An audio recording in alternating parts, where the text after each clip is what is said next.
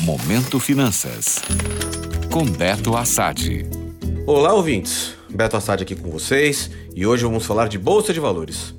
Um dia após a aprovação do novo arcabouço fiscal, o mercado financeiro brasileiro viveu um dia atípico.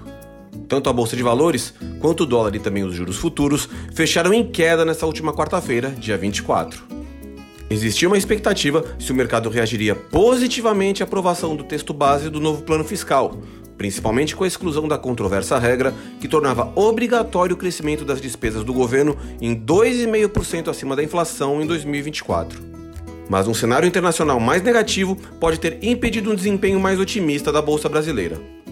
O Ibovespa, principal índice de ações do Brasil, fechou o pregão em queda de 1,03% aos 108.790 pontos. O dia foi marcado por uma aversão ao risco nas principais bolsas mundiais, onde a ata da reunião do FONC dos Estados Unidos, o equivalente ao Copom do Brasil, deixou uma dúvida se a taxa de juros vai ou não continuar subindo por lá. Se por um lado a bolsa foi contaminada pelo humor internacional, por outro, a curva de juros e o dólar se animaram com a aprovação do arcabouço e fecharam o dia em queda. A moeda norte-americana se desvalorizou 0,37% aos R$ 5,95. Já todos os principais contratos futuros de juros fecharam em queda no dia.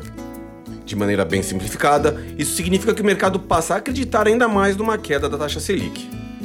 Para facilitar o entendimento, no próximo podcast vou explicar o que é essa tal curva de juros e como ela afeta as decisões dos investidores.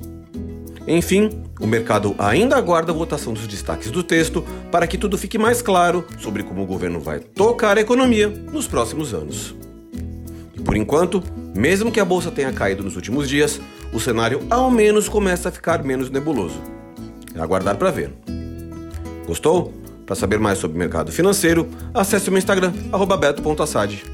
Até a próxima!